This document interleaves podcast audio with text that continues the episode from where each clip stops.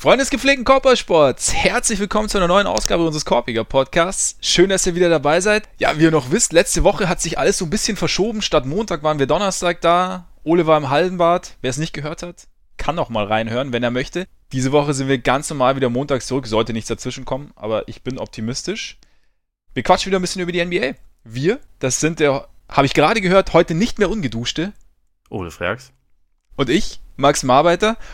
Und nachdem es momentan einfach wahnsinnig viel zu reden gibt, steigen wir direkt ein, aber nicht ohne euch zu sagen, dass es heute eine kleine Änderung gibt, beziehungsweise so eine riesige Änderung ist es gar nicht, aber wir haben uns heute einige eurer Fragen vorgenommen, die ihr uns netterweise sowohl über Facebook als auch über Twitter geschickt habt. Einsteigen wollen wir aber mit den Dallas Mavericks. Die sind nämlich mittlerweile ein Defensivbollwerk. 103,1 ist die Defensive Rating in den letzten 10 Spielen und ist immerhin gut für Platz 3. Hätten wir jetzt so nicht auf dem Zettel gehabt, ne? Nicht zwingend, aber ich, ich würde auch fast sagen, dass es ein kleines bisschen hilft, wenn man in einem Spiel mit 50 Punkten Unterschied gewinnt und der Gegner da keinen einzigen Wurf trifft. Das ist, ist ein sehr positiver Aspekt. Ist definitiv ein positiver Aspekt. Das, das kann nur helfen. Gut, ich meine, man muss auch, man muss die Gegner ja auch sehen, ne? Also es ist ein fast Playoff-Team aus dem Osten, das da jetzt zum Beispiel am Wochenende da war. Ja, die Jazz, die auch Probleme haben. Also es sind so, ja, man, man darf solche Dinge natürlich auch nicht überbewerten, ne? Absolut. Also sind, sind einfach keine guten Offensivteams, weißt Genau. Ich finde es trotzdem aber interessant, also wenn man jetzt gerade mal so das Spiel gegen die Celtics sich anschaut, also wie, wie Dallas verteidigt. Weil ich finde, also klar, die Celtics, da, da läuft, das haben wir auch letzte Woche ausführlicher besprochen, da läuft nicht so wahnsinnig viel zusammen in der, in der Offense. Aber ich finde, Dallas hat eine ganz, ganz interessante Herangehensweise, oder hat eine relativ konservative Herangehensweise. Also viel absinken, Zone zu, nicht zu aggressiv, nicht zu viel switchen, nach dem Pick and Roll auch irgendwie versuchen, dass der Switch nicht, nicht, nicht dabei bleibt sozusagen und somit ähm, ja keine einfachen Würfe zuzulassen. Und trotzdem schaffen sie es halbwegs zu contesten. Also das fand ich irgendwie, also klar, es war jetzt dieses Spiel die Celtics, aber ich fand das ganz interessant und es hat, hat dann auch relativ gut funktioniert. Sie haben ja jetzt nicht die wahnsinnig guten Verteidiger im Team. Oder die, die jetzt, ich meine, Doncic gilt jetzt nicht als Riesenverteidiger, Matthews ist auch nicht mehr der Allerschnellste. Aber sie haben, ich habe so den Eindruck, sie haben viele Spieler, die so, die wissen, was sie tun. Kann man das irgendwie so ja, ich würde, ich würde schon auch sagen, dass, wenn wir es jetzt auf dieses Celtics-Spiel beziehen, da war Doncic jetzt der Einzige, der, der wirklich defensiv ein größeres Fragezeichen ist. Also ich meine, Matthews ist, wie du schon sagst, nicht mehr der elitäre Verteidiger, ja. der er mal war, aber er weiß ja, immer noch, was er da zu tun hat. Genau. Und ist, äh, ist solide. Barnes würde ich als ziemlich guten Verteidiger äh, mhm. bezeichnen, wenn er nicht die ganze Zeit die komplette Offensivlast schultern muss, wie das die letzten Jahre teilweise der Fall war. Jordan ist nicht ganz so gut wie sein Ruf defensiv, aber mhm. durchaus auch okay. Keine Pfeife. Und dann und dann war Dorian Finney-Smith noch dabei, äh, dabei, den ich halt defensiv eigentlich auch für ziemlich gut halte. Also mhm. das sind schon Leute, die wissen, was sie zu tun haben. Sind jetzt nicht alles irgendwie die krassen Athleten oder so, aber sie, sie verfolgen halt dieses Konzept, von dem du gerade gesprochen hast. Ich finde es halt ganz interessant, dass irgendwie dann einige der besten Individualverteidiger kommen dann halt erst mit den, mit den äh, Auswechslungen rein. Also vor allem Maxi Kleber, ehrlich gesagt. Der spielt eine ziemlich gute Rolle, ne? Ja, wenn er auf dem äh, Feld ist, auch schon die ganze Saison über, sind sie bei Defensivrating bei 97,9, was tatsächlich ja ziemlich überragend wäre. Mhm. Ohne ihn ist es halt wesentlich schlechter, aber ja, es ist in letzter Zeit stabiler geworden, was halt abgesehen vom, vom Schema jetzt aber auch damit zu tun hat, dass halt einfach, das ist ja auch ein Thema, was wir am Donnerstag jetzt ein bisschen hatten, dass halt so diese Würfe, die forciert wurden, vorher überdurchschnittlich gut getroffen wurden und aktuell einfach ein bisschen schlechter getroffen werden. Oder also beziehungsweise sich das halt wieder so ein bisschen angepasst hat. Und da sehen dann die Zahlen aus, obwohl sich, also es hat sich sicherlich einiges verändert an der Defense, auch gerade was das Zusammenspiel angeht, aber ich würde jetzt nicht sagen, dass der Unterschied so drastisch ist. Sondern mhm. ich glaube, dass, dass das, da, da spielen halt immer relativ viele Faktoren mit rein. Was ich noch interessant fand, dass sie so dieses Thema eher Containment als Druck, sie versuchen jetzt nicht Ballverluste zu erzwingen, sondern sie versuchen, oder so hatte den Eindruck hatte ich gegen die Celtics, sie versuchen den Gegner zu Würfen zu verleiten, die er hinterher nicht trifft. Und dann den Rebound abzugreifen. Also sie versuchen ja, genau. quasi schlecht wirft. Also nicht, zu, nicht zwingend zu erzwingen, aber ihm halt nicht, nicht die Möglichkeiten zu lassen. Und auch selber nicht, nicht zu viel Risiko zu gehen, um die Defensive kollabieren zu lassen. Also so ist es halt, wie gesagt, also ich finde, also ich fand es konservativ, aber nicht im negativen Sinne. Ja, genau. Es geht mehr darum, solide zu, äh, zu sein. Genau. Und da, das ist halt gerade dann, wenn du Spieler drin hast wie wie Doncic, die gerade lateral nicht die allerschnellsten sind, macht das ja auch Sinn. Also wenn sich da dann Leute zu sehr verspekulieren, dann hast du halt gleich für die anderen wieder viel, viel mehr Probleme. Aber grundsätzlich mit einem gewissen Abstand, Abstand vor seinen Gegnern bleiben, das kriegt er halt auch hin. Und dadurch ja. hast du dann deutlich weniger ähm, Risiko auch für die eigene Defense. Es spielt ja dann natürlich auch in die Karten, wenn halt Teams wie wie jetzt Boston, wie auch zuletzt Utah, dann diese Würfe nehmen, statt sich halt andere Lösungen zu erzwingen. Also indem sie zum Beispiel mehr den, den Weg zum Korb forcieren oder so. Da kommt Dallas momentan ganz gut mit klar. Aber ich finde auch, dass sie generell als Team in letzter Zeit relativ gut funktionieren. Ne? Sieben der letzten zehn, glaube ich, gewonnen. Und so dieser Ansatz des, des Tuns, was man drauf hat, was man kann, finde ich, lässt sich auch auf die Offensive umkehren. Also ich finde einfach, sie haben sehr, sehr viele, ja, schlaue Spieler in Anführungszeichen. Gute Rollenspieler, die ihre Rolle gut ausfüllen können. Also es ist jetzt nicht dieses übermäßige Talent. Also klar, Doncic ist wahnsinnig talentiert und Barnes bringt auch ein gewisses Talent mit. Aber es ist, also es ist nicht, nicht übertrieben, aber halt einfach auf, also mit, mit Kopf Basketball gespielt. Kann man das so sagen? Mit einer großen Ausnahme. Mit einer relativ äh, prominenten Ausnahme, würde ich mal sagen. Also. Dirk. Ähm, ja, genau. Der, der hat das Spiel einfach nicht verstanden. Ja. Nee, ähm, tatsächlich der, derjenige, der neben Doncic eigentlich so das äh, zweite Gesicht so der Zukunft sein soll, Dennis Smith. Also mhm. ähm, gerade in diesem Spiel gegen die Celtics, was ich auch gesehen habe, ich habe ihn da keineswegs vermisst. Und stimmt. Ich, also das, das hat mehrere Gründe. Also ich einerseits, wenn ich die Mavs sehe, will ich den Ball eigentlich so viel wie möglich in der Hand von Doncic sehen, weil ich ihn halt für einen viel, viel, viel besseren Decision Maker halte als Smith. Und andererseits so bei ihm ist ja der Wurf ein bisschen besser geworden, aber irgendwie in jeder anderen Hinsicht hat er sich eher verschlechtert, sogar im, im Gegensatz zur Vorsaison. Und ich finde, also das, das reflektieren auch die Zahlen, die Mavs sind halt immer dann besser, wenn Smith nicht auf dem Feld steht. Natürlich ist es noch früh in der Saison und das kann sich auch alles irgendwie noch so ein bisschen einpendeln, aber ich finde das schon sehr auffällig. Also Doncic und Smith zusammen haben, zum, haben momentan äh, Net-Rating von minus 5,5. Wenn du Barea statt Smith hinstellst, Barea, der übrigens bisher eine überragende Saison spielt, hast du dann plus 21,4. Und ich finde, viele von diesen Lineups, in denen Smith halt nicht dabei ist, wo die Offense halt entweder von Barea angeführt wird oder von Doncic oder von beiden, ergeben einfach viel mehr Sinn. Also weil du dann halt nicht diesen, ja, teilweise immer noch sehr, sehr wilden X-Faktor drin hast äh, an Smith, der sicherlich individuell ein sehr großes Talent hat, aber der bisher es halt noch absolut nicht schafft, irgendwie so richtig gewinnbringend Basketball zu spielen. Und der auch einfach zu bisher das noch nicht gelernt hat, wie er, wie er von Doncic äh, und der Aufmerksamkeit, die er zieht, so ein bisschen profitieren kann. Also das ist für mich eigentlich bisher eher ein relativ enttäuschender Spieler diese Saison. Ich glaube, das Problem Smith ist tatsächlich, wie du, wie du es eigentlich am Anfang angedeutet hast, dass, dass er diesem, zu diesem Konzept, das die Mavs eigentlich sonst so verfolgen, einfach nicht so gut passt. Also dadurch, dass er so diese dieses Stückchen Anarchie mit reinbringt und so dieses, vielleicht auch dieses Stückchen dann, wenn, wenn die Anarchie ein bisschen zu weit geführt wird, dieses Stückchen Kopflosigkeit, dass das Team dann einfach weniger gut funktionieren kann. Also wenn man jetzt zum Beispiel sieht, wenn du jetzt, wenn du eben, wie du sagst, wenn Doncic den, den Ballvortrag übernimmt oder Barea, da ist es halt einfach, da wird mit sehr, sehr viel Bedacht gespielt. Also klar macht Doncic als Rookie auch noch Fehler, wobei er halt, das finde ich auch schon den Griff bekommen hat oder besser im Griff hat mittlerweile. Aber da werden halt, da werden Plays gelaufen, da werden Sets gelaufen, da ist nicht, da ist nichts überhastet. Also es gab jetzt auch gegen die Celtics, glaube ich, relativ früh im ersten Viertel, da wurde im Low Post rechts, oder er war selber nicht, also halt unten am Zonenrand, wurde er gedoppelt von, ich glaube, es war Morris und, und Horford, wenn ich mich nicht täusche. Und Doncic hat halt, also 0,0 überhastet reagiert in der Situation. Überhaupt, also hat, hat den Ball abgeschirmt, hat geschaut und hat dann den, den, den perfekten Pass auf die andere Seite in die Ecke gespielt, wo Harrison Barnes komplett frei war. Und das ist für mich so ein bisschen, die Aktion war für mich so ein bisschen sinnbildlich auch für das, wie die, wie die Mavs halt in diesem Spiel gespielt haben. Also, dass da einfach sehr, sehr viel ja, dass da viele oder jeder weiß, was er zu tun hat, auch wenn Pick and Roll gelaufen wird, zum Beispiel mit, mit Jordan. Also, dass da nicht, nicht sofort der Pass gespielt wird, sondern wenn der, der Pass gespielt wird, sobald die Passing Lane offen ist. Und wenn halt meinetwegen kurz verzögert wird.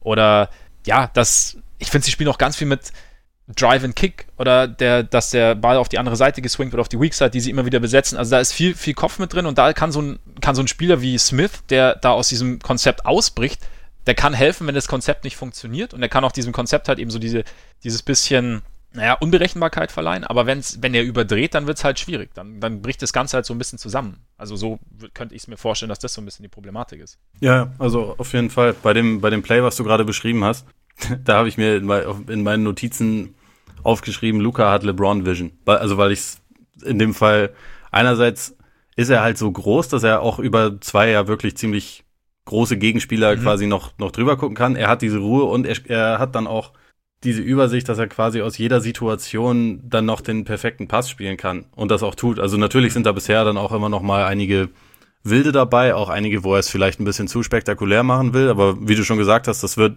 das hat sich gegenüber dem Saisonstart schon extrem verbessert und also was der Kerl teilweise für Pässe spielt, das ist halt einerseits halt Also sowieso beeindruckend und es ist halt dieser Aspekt, dass es nicht nur, wenn jetzt ein System perfekt läuft, er das den Pass spielen kann. Also da würde ich tatsächlich sogar sagen, so mehr Systeme sehe ich eigentlich fast, wenn, wenn Barea die Offense leitet. Aber Doncic hat halt, das ist halt so ein bisschen wie so ein Escape-Artist. Also, mhm. wie gesagt, in so einer Situation, in der es eigentlich gar keinen, also für die meisten Spieler keinen guten Ausweg geben würde, findet er halt noch einen, weil er, wie du sagst, halt die Ruhe bewahrt, die Übersicht hat und halt Pässe spielen kann, die echt nicht viele Spieler in der, in der Liga so aus dem Arm schütteln können. Also, es ist schon extrem beeindruckend für so einen Rookie.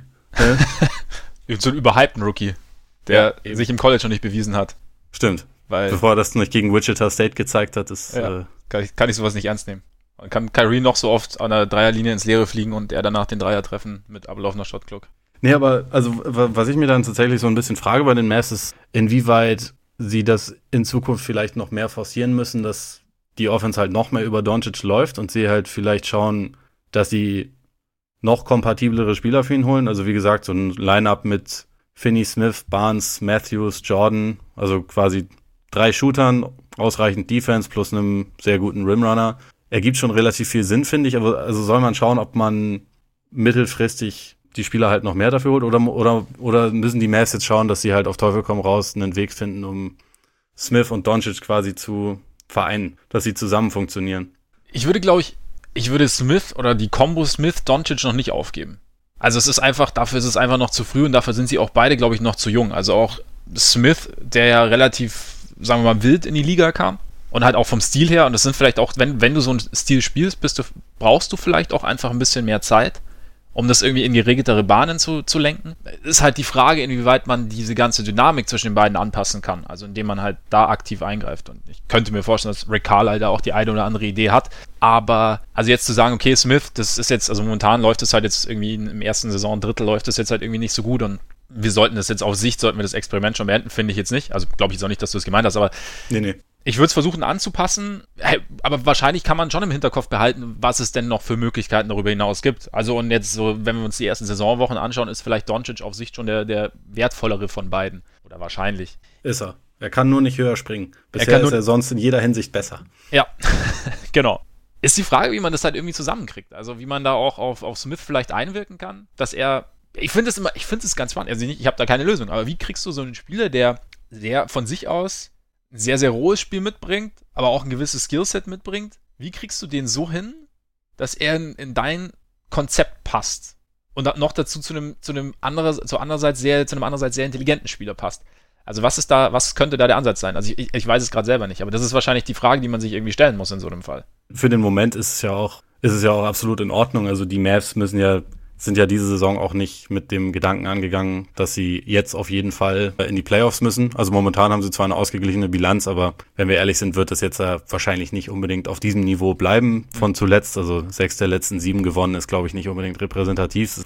Es geht ja in dieser Saison irgendwie zu einem sehr großen Teil darum, rauszufinden, wie passen Doncic und vielleicht Jordan zusammen, wie passen Doncic und Smith zusammen, Barnes und so, wie, wie, wie spielen die da noch rein und was kann man so aus den jungen Leuten machen und da ist halt an sich sind die Resultate ja bisher bisher gut. Also gerade auch Doncic und, und Jordan finde ich, also gefällt mir ziemlich gut zusammen, offensiv gerade.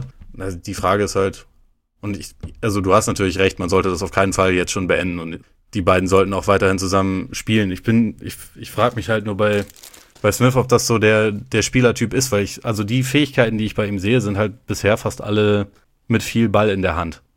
Und das ist nur halt das Problem, wenn du einen im Team hast, der vielleicht also für sein Alter einer der besten Decision Maker ist, den wir so überhaupt gesehen haben, mit Ball in der Hand, ist es halt irgendwie schwer, dann noch zu glänzen und beziehungsweise sein, sein Spiel aufzuziehen. Und also wie, inwieweit Smith jetzt innerhalb von kurzer Zeit irgendwie sein, sein, seine Herangehensweise und sein, sein Spiel ändern kann, ist halt irgendwie eine, eine spannende Frage. Also Karl, du hast schon recht, Carla ist jemand, der, der da sicherlich viele Ideen hat, aber vielleicht muss man die beiden von den Minuten her irgendwie noch mehr voneinander trennen. Das kann sein, ja.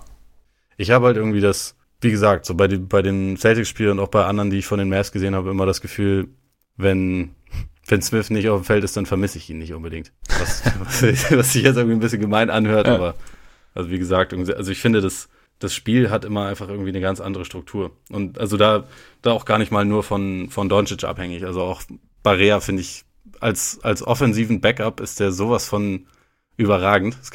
Das ist halt so von der, Statur und Defense und so nie jemand, den man hätte dauerhaft irgendwie auf der Eins starten lassen können. Aber was der für ein Spielverständnis irgendwie hat, das ist schon ein ziemlicher Luxus, so jemanden dann als, als Backup reinbringen zu können. Ja, noch was von Selbstverständnis in, in seinen Offensivaktionen. Ja. Also da, da, da gibt es kein Zögern und der ist irgendwie immer gefühlt immer am richtigen Spot und weiß genau, wo er hin will und kommt auch irgendwie hin, obwohl er nicht der schnellste ist, aber und sowieso nicht der größte. Ich finde immer, wenn, wenn sie so ohne Smith spielen, oder jetzt auch gegen die Celtics, ähm, es wirkt ein bisschen wie ein Veteranenteam, obwohl es eigentlich dann von einem 19-Jährigen angeführt wurde. Also das finde ich irgendwie eine ganz, also finde find ich persönlich ganz interessant. Also ja, vor Doncic, ich finde auch dieses, ich finde es witzig, was er für ein Selbstverständnis auch hat, so in seinen Aktionen und danach so in Reaktionen auf seine Aktionen. Also so, er ist halt so ein bisschen, er hat da schon so ein, er hat so eine kleine, so, so eine leichte Arroganz, aber halt so eine positive Arroganz, weißt du, wie ich meine? So eine Selbstsicherheit ja. einfach in dem, was er macht. Apropos. Und teilweise äh, grinst er selbst, wenn er gemerkt hat, was ihm gerade gelungen ja, ist. Das ja, genau, genau. ganz lustig. Also so nach einigen der Fakes, die er bisher schon erfolgreich gebracht hat. Also jetzt auch diese Aktion gegen gegen Ky Kyrie an der Dreilinie, ja. wo die Uhr halt abläuft, er den Segel lässt und ihn dann, ja, munter segeln halt einfach noch versenkt. Das ist schon, schon sehr weit voraus. Es, ist, es war auf jeden Fall stark. Es, es gab, glaube ich, auch äh, Stimmen, die von Travis sprachen in, in dem Moment, weil er irgendwie seinen, seinen Pivot-Fuß bewegt hat. Es gibt in der NBA keine Schrittfehler. Eben, da sollten wir jetzt auch nicht zu, zu kleinteilig werden in dem Fall. Aber ich würde seine Reaktion auch immer geil. Also, bei, bei, wenn er so grinst, er freut sich gerade selber krass, dass ihm das gelungen ist irgendwie. Ähm, an dieser Stelle pro Reaktion eine kleine Auszeit, nur 30 Sekunden. Okay. Haben es gleich. So. Hau raus. Apropos Reaktionen, also vor kürzlich traf Robin Lopez mal wieder einen Dreier. Passiert ja nicht so oft. Und er hatte den, den besten Jubel, den ich jemals gesehen oder die beste Reaktion drauf. Es sah so ein bisschen aus, als würde er sich drei Würfel Zucker in die, in die Tasse tun und, oder erst den Teebeutel, dann drei Würfel Zucker, hat umgerührt und dann getrunken. Stil echt mit dem kleinen Finger weg. Be besser geht's nicht. Three Time könnte man das nennen. Ja, fand ich, wollte, wollte ich, ich wollte nur mal Robin Lopez noch ein bisschen, noch einen kleinen Shoutout rauslassen an Robin Lopez weil er sich auch so schön zurückhält und äh, mit der Situation auch gut umgeht. Super ich typ. bin ein absoluter Fan von Robin Lopez, seitdem ich ihn letzte Saison zum ersten Mal in Person in Miami gesehen habe und er da prompt genervt von seinem Kack-Team, ich glaube schon in der zweiten, äh, im zweiten Viertel komplett ausgerastet ist und beinahe, weil er sich äh, auf dem Feld geprügelt hätte und dann raus ist, wenn man später dann Bilder von, von seinem Gesichtsausdruck dabei gesehen hat und er quasi die Bobby Portis Augen auf einmal in seinem Kopf hatte, beeindruckend. Robin Lopez, super Typ. Hervorragend. Auch wenn ich diese Geschichte mit den, mit den Maskottchen immer relativ, naja, etwas ja, lahm fand. Es war beim ersten Mal lustig und dann beim hundertsten Mal irgendwann genau. Irgendwann hat sich ein bisschen, bisschen abgenutzt gehabt. Aber sein, sein Halloween-Kostüm dieses Jahr war natürlich auch sensationell. Was hat er? Äh, er ist mit, wie hieß der, der kleine Junge in, in E.T.? Keine Ahnung. Keine Ahnung. Er war auf jeden Fall der kleine Junge in E.T., auch mit dem gleichen roten Hoodie und ist mit dem Fahrrad, mit so einem kleinen Fahrrad, also wirklich viel zu klein natürlich auch für ihn, und so einem Korb vorne mit einer E.T.-Puppe ist er ins United Center reingefahren.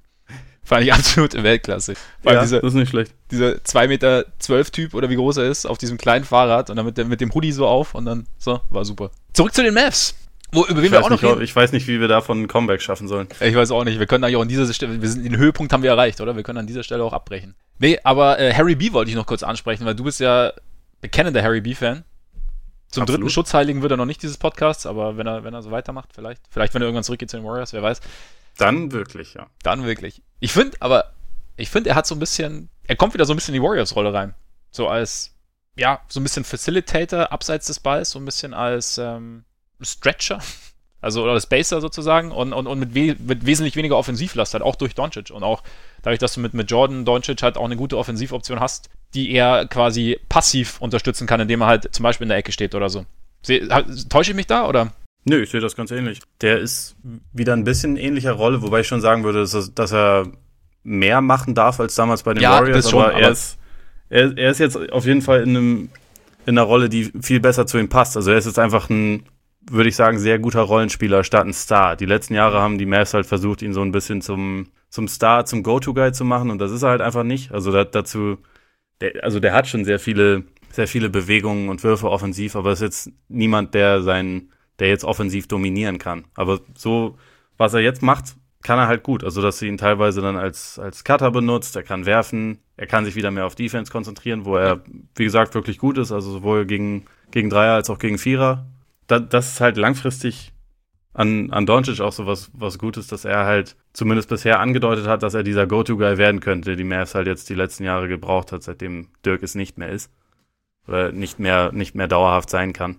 Barnes war in der Rolle quasi fehlbesetzt, aber das, das was sie jetzt gerade von ihm haben wollen, das, das kann er ihnen halt geben. Und mhm. also in, dann ist er natürlich immer noch ein sehr gut, also sehr gut bezahlter Rollenspieler, aber ist okay. Zumal ja seine, sein Vertrag, also nächste Saison hat er noch eine Player Option und danach auch, ausläuft. Also da kann man ja eventuell dann auch noch, weiß ich nicht, je nachdem wie die Entwicklung dann, dann verläuft. Äh, apropos, ich will nur ganz kurz, also ich will es gar nicht zu ausführlich diskutieren, aber Matthias Trauntaler hat uns ja auch gefragt, ob die Mavs jetzt nicht als Free Agent Destination interessanter werden könnten. Durchaus. Also ich denke schon, dass mit dem, mit diesem ganzen Talent, das jetzt vorhanden ist, oder beziehungsweise mit Doncic hast du jetzt halt irgendwie schon so einen, naja, so eine Basis gelegt quasi. Du hast mit Barnes, wie gesagt, hast du einen, der, der auch äh, eine durchaus gute Rolle spielen kann und dann bist du schon, du hast halt diese, stand ja auch in der Frage, du hast halt dieses Narrativ mehr des alternden äh, Superstars Dirk Nowitzki hast du jetzt halt nicht mehr. Du hast jetzt, du hast jetzt halt, die Mavs können jetzt eine Perspektive bieten. Also ich weiß jetzt nicht, ob das sich das jetzt in, in dem Sommer schon so auswirken kann. Also weil ich einfach auch denke, dass die Free Agents oder die Free Agency generell wesentlich weniger interessant wird einfach, als wir denken. Oder zum Beispiel jetzt bei, wenn wir jetzt Kawhi nehmen, Kawhi hat ja schon seine Lieblingsdestinationen genannt und ich glaube, Toronto ist halt einfach bietet ihm immer noch eine bessere Perspektive. Das war, glaube ich, nicht, dass er da irgendwie drüber, groß drüber nachdenkt. Aber wenn man so ein bisschen schaut, so Mass mit Talent plus Cap Space auch im nächsten Jahr, also wenn du jetzt die beiden Player Options von eben Barnes und ich glaube Paul ist es noch, mit einem ziehst, haben sie 52 Millionen im, äh, bis jetzt nur an, an festen Verträgen, also glaube ich auch er spiel, sieben Spieler unter Vertrag, aber sie haben auf jeden Fall Spielraum und ich könnte mir schon vorstellen, dass sich da in den nächsten Jahren was aufbauen lässt. Ja, ist halt immer so ein bisschen die Frage, wer dann, wer dann kommen will. Also oder auch, ob sie in der Free Agency bessere Spieler als Paul oder Barnes bekommen wird. Definitiv, also, ja. Ich meine, da haben wir neulich auch schon mal ein bisschen drüber geredet. So die kommende Free Agency Klasse gilt zwar immer so als Mega-Star besetzt, aber letztendlich sind es dann wahrscheinlich so drei oder vier Leute, die wirklich richtig, richtig gut sind und die vielleicht wirklich das Team wechseln. Also bei den, bei vielen Namen, die da immer wieder genannt werden, ob das jetzt Butler ist, Irving, Clay, weiß ja eigentlich, wo sie bleiben werden. Genau. Und so die, die paar Leute, die dann letztendlich Fragezeichen hinter ihrem Namen haben, sind dann Leute wie Durant oder, oder halt Kawhi, bei dem man noch nicht ganz sicher ist. Und das sind halt alles Spieler, die jetzt traditionell sich, die nicht unbedingt intensiv mit den Mavs beschäftigt haben und da nächsten Sommer die komplette Zumindest Liga Cap Space hat.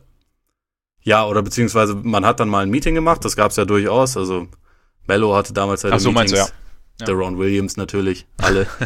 in, in der glorreichen Zeit, in der Dallas jeden Sommer dachte, man holt jetzt alle Superstars. Es ist halt nie jemand gekommen. Und das kann sich zwar ändern, wenn Leute sagen, sie wollen unbedingt mit Doncic zusammenspielen. Ich glaube auch schon, dass das reizvoll ist. Nur, also ich glaube, was man halt gerade im Hinblick auf den kommenden Sommer und auch den danach nicht vergessen darf, ist halt einfach, dass fast die ganze Liga Cap Space irgendwie ja. haben wird. Also, und da sind halt einfach noch viele Teams dabei, die traditionell eine viel größere Strahlkraft haben und die teilweise dann auch noch ein bisschen mehr zusammen haben. Also, du sprichst von den Bulls, ne? Zum Beispiel. Die Bulls sind, sind natürlich, die, die stehen eigentlich ganz vorne. Mhm. Mit Abstand auch, eigentlich. Aber auch, also wenn man sich jetzt so ein bisschen, bisschen umschaut, so die Mavs haben halt aktuell, langfristig haben sie Doncic zu bieten, mit dem man zusammenspielen kann. Wie gesagt, das, das Smith-Thema hatten wir gerade, kann man da, also zählt man da natürlich auch noch dazu, aber ich meine, Jordans Vertrag, äh, Vertrag läuft jetzt sofort wieder aus. Den wollen sie sicherlich halten, aber wahrscheinlich auch nicht zu den Konditionen, wie, zu denen sie ihn äh, jetzt gerade bezahlen und ob, also inwieweit, inwieweit das dann weitergeht, weiß man halt zum Beispiel alles noch nicht. Deswegen wäre ich jetzt noch nicht, noch nicht so weit, dass ich von den, von den Mass irgendwie als, als Free Agency Destination sprechen würde. Ich glaube einfach, dass es sich, also es muss jetzt nicht den Sommer passieren, aber ich glaube, dass sie perspektivisch da wieder hinkommen können. Also ich glaube einfach, wenn du einen sehr, sehr guten jungen Spieler hast mit Potenzial zu einem besonderen Spieler vielleicht sogar, glaube ich, hast du schon mal einfach einen, ja, eine, eine, eine gute Ausgangsposition, plus du hast eine gut geführte Franchise, plus du hast vielleicht keinen einfachen Coach, aber einen guten Coach. Plus, ich meine, klar, ist jetzt, stand jetzt erstmal Doncic die Perspektive, aber trotzdem hast du ja auch noch, du, du hast ja trotzdem ein gewisses Gerüst. Auch wenn du mit, mit Barnes dann irgendwann sagen kannst, dass, also wenn du da vielleicht andere Konditionen aushandeln kannst und so. Also je nachdem, wie sich das zusammensetzt. Aber ich glaube, sie können, sie können sich da schon was basteln. Und ich glaube, dass eben, dass sie sich perspektivisch da schon gut entwickeln können. Wie es dann genau aussehen wird, muss man sehen. Aber klar, also kommender Sommer, finde ich, ist es auch einfach, auch aus den Gründen, die du genannt hast, einfach weil diese Fülle an, an Superstars einfach gar nicht zu haben ist. Also bei, bei Boogie muss man zum Beispiel mal schauen, aber da weiß ja auch nicht, wie der, wie der drauf ist. Also der wird sicherlich zu haben sein, aber wie, muss man halt mal sehen, auch wie das dann funktioniert. Und ob das dann auch, weiß ich nicht, ob nicht Jordan vielleicht sogar besser zu Doncic passt als, als Boogie jetzt zum Beispiel. Aber ja, mal sehen, wie es perspektivisch aussieht. Ich glaube schon aber, dass da mehr Interesse sein könnte irgendwo oder bestehen könnte irgendwann. Sobald die Bulls halt ihren Kader voll haben, natürlich. Das ist natürlich äh, Grundvoraussetzung. Natürlich, so, sobald die sich alles ausgesucht haben, was da ist. Sobald halt Durant da ist und vielleicht Kemba dann auch noch, dann ähm, dann kann man drüber reden. Sollen wir mal zum anderen brandheißen Team im, Westen gehen oder einem der anderen brandheißen Teams im Westen? Ist ja alles voll mit brandheißen Teams im Westen. Richtig. nur, nur die alten Bekannten sind halt nicht so brandheiß, aber wobei die sind schon halbwegs alt, äh, altbekannt. Also OKC, sensationeller 0-4 Start. Es gab schon wieder Tendenzen zum Abgesang und dann seither eine 12-3-Bilanz. Also auch ohne Westbrook, aber was machen wir da draus? Was ist OKC? Kurz gesagt, das ist jetzt meine, meine Wahrnehmung, ein limitiertes Offensivteam mit sehr geiler Defense, äh, was sehr athletisch ist und was an guten Tagen, glaube ich, jedes Team schlagen kann und was aber an schlechten Tagen auch gegen jedes Team verlieren kann, was es mit vielen anderen Teams gemeinsam hat. Aber ich würde sagen, dass das OKC wahrscheinlich eine etwas größere Streuung hat als die meisten, die meisten guten Teams in der NBA. Das trifft es eigentlich ganz gut. Also ich meine, die Defense ist schon saumäßig gut. Ne? Die letzten zehn Spiele auch 99,9 Defensive Rating, Nummer eins. Also damit können sie halt immer noch. Ich glaube, sie haben jetzt auch die Saison-Bestmarke, ne? Weil haben, glaube ich, Boston ja. mittlerweile überholt. Kann, stimmt, Boston verteidigt ja jetzt auch nicht mehr. Stimmt. Also jetzt, also hören, wir jetzt, mit, hören wir auf mit den Celtics. Ja. Sonst muss ich Auszeiten nehmen. Äh, ich eigentlich nicht. Stimmt. Also sie sind, aber sie können, defensiv können sie halt jedes Team komplett dominieren, wenn es halt wirklich gut läuft. Also da, damit also sie, sie können quasi eine defensive Lawine losdrehen, so wie die Warriors das offensiv machen können, habe ich immer so den Eindruck. Also mit dieser Mischung aus Intelligenz hinten und ähm, Athletik. Aber ich finde auch offensiv, finde ich, haben sie das, ich, denke mir mal, wenn ich mir sie so anschaue, offensiv haben sie das Potenzial, viel, viel mehrdimensionaler zu spielen, als sie es tun. Wenn wir uns anschauen, also gerade so dieses, klar, Pick and Roll zwischen Westbrook und, und Adams kennt mittlerweile, glaube ich, jeder. Jeder weiß auch, dass wahrscheinlich Adams einer der unangenehmsten Blocksteller der Liga ist. Aber dann hast du halt irgendwie noch einen, einen George da außenrum schwirren, der so, weiß ich nicht, aus der sich seinen eigenen Wurf kreieren kann, der aber auch als äh, auf der Weak Side als Dreierschütze das Feld breit machen kann, der dann aber auch den dir irgendwie einen Ausweg bieten kann, wenn das Play irgendwie zusammenbricht. Du hast eben die Dynamik von Westbrook, du hast dann auch einen Schröder eventuell auf dem Feld, der dir dann irgendwie noch einen Secondary Drive irgendwie sowas geben kann und, und, und halt, du kannst, du könntest theoretisch, wenn, wenn du mehr Be Bewegung hätt, drin hättest und mehr Dinge ausprobieren, was heißt ausprobieren, mehr Dinge starten würdest, hättest du, glaube ich, in meinen Augen hättest du, könnte das, könnte das Team auch in der Zusammensetzung, in der es momentan besteht, noch interessanter und besser offensiv funktionieren. Zumal ja auch ähm, Adams, finde ich, sich offensiv auch nochmal gesteigert hat. Also er hat, ich finde, er hat immer noch, ihm fehlt so ein bisschen das Gefühl am Ring, habe ich immer so ein bisschen einen in der Hand. Also dass er einfach, dass er manche Dinge einfach verlegt, aber so, so von den, von den Moves her, die sich angeeignet hat. Also das ist auch so, ich, ich möchte es jetzt nicht Kiwi Shake nennen, aber er, er hat da schon so ein bisschen so, so up and under und sowas. Da, da, da geht schon was mittlerweile. Ja, da kommt halt jedes Jahr irgendwie mindestens ein neuer Move dazu. Ja. Also Adams ist auch seit Jahren der Spieler bei OKC, den ich am liebsten zusehe. Eigentlich, weil, weil ich das, einerseits ist es halt abgefahren, wie, wie gegnerische Spieler an ihm abprallen, weil er einfach kräftiger ist als alle anderen. Ja. Dann halt, wenn, so, man hast ja, hast ja in jedem NBA-Spiel diese, diese Hold Me Back Momente, die, die Jalen Rossi damals treffenderweise bezeichnet hat, also wo, wo es dann so jemand aufmuckt weil er den Foul irgendwie zu hart fand oder so. Das ist halt immer so lustig, wenn, wenn Adams da dann in, in so einer Situation mit reinkommt, der guckt halt eigentlich einfach nur so ein bisschen amüsiert. So nach dem Motto, du weißt ganz genau, dass du dich mit mir lieber nicht anlegst und dass wir lieber nicht kämpfen sollten, weil das nicht gut für dich endet. Und dann ist es auch immer sofort beendet. Das ist ja. halt irgendwie eine geile Ausstrahlung. Vor allem, wenn du halt auch aussiehst wie ein 2,15 Meter großer Pirat, der schon die eine oder andere Schlacht hinter sich hat. Genau. Also Adams ist, ist äh, großartig. Und auch ein Schutzheiliger, würde ich sagen. Definitiv. Nee, aber also er definitiv gefällt mir immer wieder und ich meine auch äh, in der Zeit, wo Westbrook jetzt nicht da war, er spielt ja auch mit Schröder wunderbar zusammen. Also mhm. das, das äh, passt ja auch sehr gut. Ist einfach irgendwie ein sehr, sehr kluger Offensivspieler mittlerweile. Also er kann nicht alles, aber das, was er kann, kann er gut und setzt er einfach auch konsequent um. Als Passer ist er viel besser geworden. Also wenn er jetzt irgendwie im Post gedoppelt wird, dann spielt er mittlerweile Pässe, die er früher, glaube ich, nicht mal äh, zu nehmen ähm, sich erträumt hätte. Und in, insofern wird er jedes Jahr besser. Aber also was du meinst wegen, wegen der Ballbewegung oder also grundsätzlich der Bewegung in der Offense, ich weiß nicht, ob wir das bei den Spielern, die sie haben, je, jemals so sehen werden, wie wir das, wie wir das vielleicht gerne hätten. Also ich glaube mhm. ehrlich gesagt, dass der Zug wahrscheinlich abgefahren ist, oder? Also ich meine, grundsätzlich hat es ja schon auch mit einer gewissen Bereitschaft, aber auch einer gewissen Mentalität zu tun. Und so, so ein System wird man denen also wird man einem, einem Westbrook-Team, glaube ich, jetzt nicht mehr irgendwie rein, reinzwängen können. Genau den Gedanken habe ich mir auch gemacht. Also wir haben ja immer so dieses Idealbild, oder wenn wir einen sehr, sehr guten Spieler vor uns haben, also wie jetzt Westbrook zum Beispiel, dann haben wir da immer so ein gewisses Idealbild. Also, okay, der hat jetzt die und die Stärken und der ist schon halt, der, der kann schon auf unterschiedliche Arten dominieren.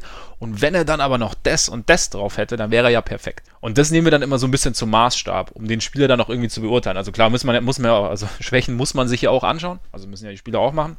Aber du hast schon recht, wahrscheinlich gibt es einfach so diesen Punkt, an dem du den Spieler eben nicht mehr ändern kannst. Oder an dem ein Spieler auch einfach gar nicht, und das ist jetzt gar nicht negativ gemeint, nicht fähig ist, sich in eine gewisse Richtung zu ändern. Also da, da bedarf es ja auch, das ist ja jetzt nicht einfach, wahrscheinlich nicht einfach so, okay, Russ, wenn du jetzt den Ball nicht hast, dann bewegst du dich, sondern, also dann, weiß ich nicht, dann, dann machst du, dann, dann stellst du einen Block abseits des Balls oder, oder nutzt irgendwie einen Block aus oder cuttest irgendwie, weiß ich nicht, Backdoor. Vielleicht sieht er das auch einfach nicht. Und das, wie gesagt, meine ich jetzt auch überhaupt nicht negativ, aber das sind einfach Dinge, für die du ja auch Instinkte brauchst. Und wenn so gewisse Instinkte nicht da sind, kannst du dir vielleicht Automatismen aneignen. Deswegen denke ich mir manchmal, vielleicht, wenn du einen Coach hättest, der da vielleicht noch mehr drauf achtet, könnte man da eventuell das ein bisschen besser machen. Aber du hast schon recht, wahrscheinlich, dass es so ins, ins andere Extrem wahrscheinlich nicht mehr kippen kann.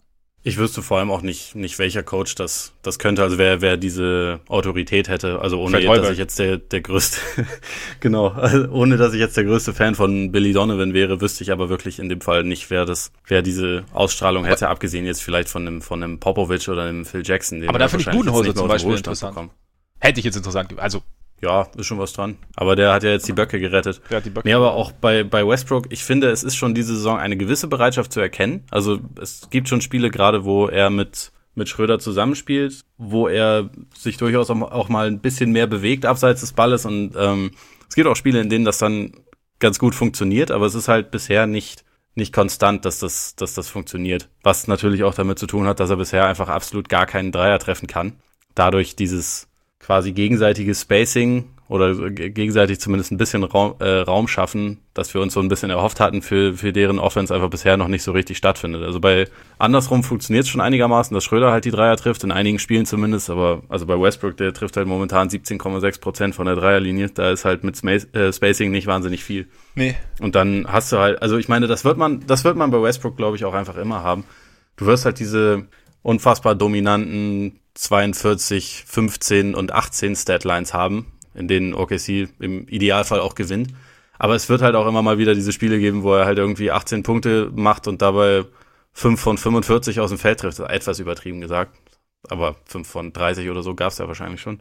Das wird halt einfach passieren. Und also ich finde es insofern auch okay, wenn er, wenn er halt versucht, das funktionieren zu lassen. Also das, ähm, das Zusammenspiel mit Schröder und einfach versucht, sich so ein bisschen drauf einzulassen. Und ich glaube, er wie gesagt, dass, dass die Bereitschaft und, und der Versuch da ist. Aber also wie du schon gesagt hast, vielleicht ist das dann auch ein Thema der Instinkte. Also das ist halt einfach nicht auf Knopfdruck, wenn du, wenn du fünf Jahre lang dich abseits des Balles eigentlich nicht bewegt hast, dann kannst du auch nicht auf Knopfdruck das dann irgendwie immer genau richtig machen und immer mhm. genau wissen, wie du dich zu verhalten hast. Und gerade bei einem Team, was über die letzten Jahre einfach extrem wenig Systeme irgendwie gelaufen ist. Und wenn du auf dem Feld warst, jedes System einfach darüber lief, dass du den Ball in der Hand hattest, ist es natürlich nicht so auf Knopfdruck irgendwie herstellbar, dass man, dass man da weiß, wo man hinzugehen hat. Das ginge vielleicht wirklich nur durch vorher fix angesagte Szenarien einfach, die dann immer genau, erstmal immer genauso ablaufen, bis dann vielleicht Instinkte irgendwie eintreten. Aber ich, ich glaube, bei Westbrook ist so ein bisschen das Problem einfach, dass er auch noch nicht so den richtigen Rhythmus haben kann, oder? Ich meine, er hat die komplette Vorbereitung verpasst, ist dann irgendwie halt Saisonstart rein, hat sich dann wieder verletzt, äh, wieder ein paar Spiele ausgesetzt und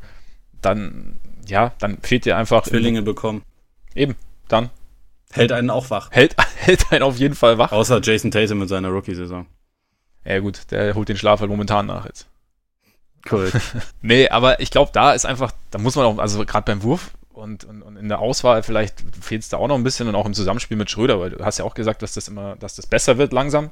Und ich glaube schon, dass die beiden sich da irgendwie noch, noch positiv ergänzen können. Also zumal Schröder trifft ja auch 36,3 Prozent von draußen, weil es auch nicht übermäßig ist, aber immerhin so gut wie noch nie in seiner Karriere, wenn auch nur knapp nimmt auch mehr Dreier. Also ich glaube, nimmt knapp vier oder gut vier Dreier pro Spiel. So, er, er macht das Feld halbwegs breit. Also ich finde auch, dass immer noch ein bisschen viel rumstehen ist, aber er steht da irgendwie ganz oft so oben am Knick irgendwie und wartet da und nimmt dann, wenn er offen ist, nimmt er schon auch seinen Dreier. Und ich denke aber, wenn wir mal von dem, von der gemeinsamen, gemeinsamen Dynamik ein bisschen absehen, was natürlich auch ein Vorteil ist, dass OKC da die Minuten von äh, Westbrook und, und Paul George auch besser staggern kann. Durch Schröder. Einfach der ist so ein bisschen so ein Bindeglied zwischen den beiden. Also, weil, weil haben es ja das Thema immer wieder gehabt, dass wenn Westbrook auf der Bank saß, dass es dann komplett irgendwie daneben ging. Aber jetzt hast du natürlich mit Schröder jemanden, der, der das Spiel irgendwie, der dem Spiel die, die gleiche Dynamik lassen kann, quasi, also im wahrsten Sinne des Wortes Dynamik. Und die Offense auch weiter ähnlich orchestrieren kann wie Westbrook, natürlich nicht auf dem Level, aber halt irgendwie weitermachen kann und somit hast du auch, ja, kann George sich auch vielleicht ein bisschen mehr austoben, dann vielleicht auch mal ohne Westbrook. Also wenn man das dann wirklich nutzt, so gut man kann. Also ich denke ja. mir, dass da auch irgendwie Möglichkeiten gibt. Ja, absolut. Also da, also gerade was, was diese Dynamik angeht, war es vielleicht auch gar nicht, äh, gar nicht so schlimm, dass es halt auch jetzt eine, eine ganze Zeit ohne Westbrook gab, wo halt, wo halt Schröder und George sich auch so ein bisschen aneinander gewöhnen ja. konnten. Also George spielt ja bisher auch einfach wirklich eine sehr, sehr gute Saison. Letztendlich ist Schröder ja ein bisschen das, was Mello letzte Saison sein sollte. Also für die Offense, meine ich. Nicht, nicht, äh, nicht, dass Mello irgendwie der Playmaker sein sollte, aber Mello sollte halt so die, die dritte Kraft in der Offense sein. Ja. Und das, das kriegt Schröder bisher ja wirklich, wirklich gut hin. Trotzdem würde ich halt weiter behaupten, dass auch wenn sie dieses Zusammenspiel in den Griff bekommen, dass es also einerseits durch, durch äh, Systematik, andererseits durch äh, auch das vorhandene Spielerpersonal, das an sich wohl dabei bleibt, dass die Thunder nie ein überragendes Offensivteam sein werden. Würdest du mir dazu stimmen? Also wenn das Spielmaterial so bleibt, dann will glaube ich auch nicht, dass sie ein überragendes Spielmaterial, äh, dass, dass sie ein überragendes Spielmaterial haben, wenn Spielmaterial so bleibt, weil dann bleibt nicht Spielermaterial so. Ja. Nein, aber glaube ich auch nicht. Das war deep. Ja, das ja. war sehr deep. Nein, aber da glaube ich auch nicht, dass sie ein überragendes Offensivteam werden. Einfach, glaube ich, auch, weil dann die Strukturen schon zu eingefahren sind. Also alles, was auch, also auch wenn du dir die Rollenspiele anschaust, die so drumherum da sind, die haben natürlich auch schon irgendwie so ihre Art und Weise des an der Seite spielens, wobei sie ja diese, dieses, diese Saison schon einiges aufgebrochen haben, auch mit Noel und mit, ähm, mit Schröder eben zum Beispiel und auch mit den Rookies. Es fehlt halt, ja, irgendwie so ein Typ, Harrison Barnes zum Beispiel. Ich wusste, dass du Harrison Barnes sagst. Ich, ich hatte es aber tatsächlich nicht vor. Ich habe ich hab, ich hab gedacht, ich, mir fällt irgendjemand anders ein, wer bekam dann Harrison Barnes. Nein, aber einfach so einer, der verlässlich von draußen trifft, der gut verteidigt, der da irgendwie, der da halt noch ein bisschen besser in dieses System passt. Also ich finde, Jeremy Grant ist immer so ein, man denkt, also wenn er nur ein bisschen besser werfen könnte, dann wäre er genau der Typ. Also ja. er ist, ich glaube, dieses Jahr trifft er tatsächlich 36, 35, 36. 36, 8 trifft er von draußen. Also er hat, er war auch schon mal auf 37 oben oder auf knapp 38 sogar, aber ja, er trifft ungefähr einen Dreier pro Spiel. Wenn er das noch ein bisschen hochschrauben könnte, dann wäre der eigentlich der, der optimale Spieler. Ist natürlich jetzt auch wieder die Frage, also für dieses System, oder für diese Zusammensetzung ist natürlich jetzt auch die Frage, ob er das halt irgendwann mal hinkriegt, ob er irgendwann mal so die, in, zumindest in den 40ern von draußen trifft und dann halt auch dadurch mehr Dreier nimmt. Aber ja, klar, also ich meine, so im, im, derzeitigen Setup, wenn da jetzt nicht vielleicht von außen noch was rankommt, beziehungsweise wenn nicht irgendjemand sein Skillset noch ein bisschen erweitert, sind dann sind der ganzen Geschichte natürlich Grenzen gesetzt, wobei ich aber wirklich mal abwarten würde, wie sich das Ganze entwickelt, wenn Schröder und Westbrook wissen, wie sie zusammenspielen. Also wenn sich da mal so eine, so ein, wenn sich da mal ein paar Automatismen entwickelt haben. Und wenn Andre Roberson irgendwann zurückkommt, um seine Firepower mit einzubringen. seine, seine grenzenlose Firepower von draußen, ja. meinst du? Nee, aber da, also das, das, das mit der Defense können wir da ja auch nochmal hervorheben. Also eigentlich der beste Individualverteidiger, den sie haben, ist halt, wie gesagt, steht noch gar nicht zur Verfügung. Und das ist jetzt schon sehr beeindruckend, was sie da spielen. Also auch Hamidou Diallo gefällt mir da wirklich ganz gut. Der halt auch wieder das Problem hat, dass er, glaube ich, irgendwie 22 Prozent oder sowas von der Dreierlinie trifft. Äh, also es hat schon seine Gründe, dass OKC insgesamt das schlechteste Team der Liga ist, was die Dreierquote angeht. Ja.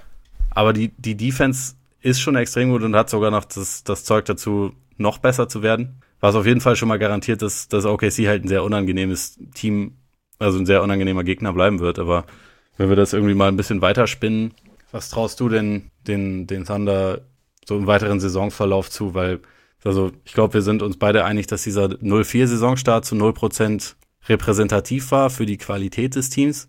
Jetzt sind es zwölf der letzten 15, meiner Meinung nach vielleicht auch nicht unbedingt so richtig repräsentativ. Also da waren jetzt auch zum Beispiel drei Spiele gegen Phoenix, eins gegen Cleveland und eins gegen Washington im Selbstzerstörungsmechanismus dabei, die das halt natürlich dann auch alles so ein bisschen, bisschen schöner aussehen lassen, als es eigentlich ist. Aber wie, wie schätzen wir OKC irgendwie im weiteren Saisonverlauf ein? Gerade irgendwie in der Western Conference, wo momentan nichts Sinn ergibt.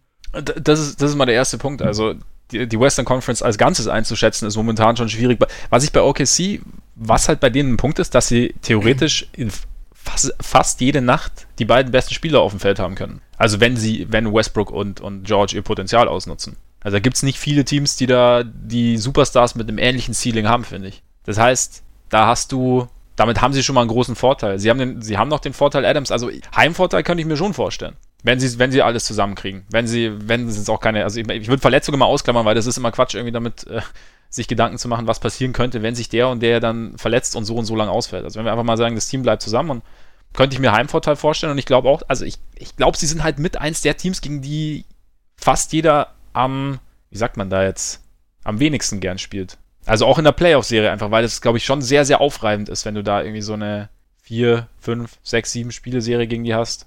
Aber ja, das was ich mir, was ich mich da nur frage, ist, ist das nicht irgendwie genau das, was wir letzte Saison auch gedacht haben? Und dann waren sie gegen, gegen Utah in den Playoffs halt echt richtig mies und Paul George hat gegen Joe Ingles nicht wahnsinnig viele Stiche gesehen. Was natürlich nicht heißt, dass er deswegen ein schlechterer Spieler ist als Joe Ingles, aber ich, ich, ich frage mich bei OKC halt immer, ob sie wirklich dann besser sind, ob es jetzt äh, einen Grund gibt, ihnen zu vertrauen, weil ich will ihnen eigentlich auch vertrauen. Ich würde, ich würde dir eigentlich zustimmen. Das ist halt ein total unangenehmer Gegner, gerade weil sie halt so gut verteidigen können. Und es gibt ein auch offensiv ja durchaus Potenzial und, äh, und eine gewisse Firepower, auch wenn es eine andere Firepower ist als bei Teams, die werfen können. Aber es ist ja trotzdem eine gewisse Explosivität da und so. Ich frage mich nur halt immer, sind sie dann wirklich, sind sie dieses Jahr wirklich dann so viel besser? Oder, oder hofft man das nur und letztendlich sind sie aber immer noch fundamental das gleiche Team?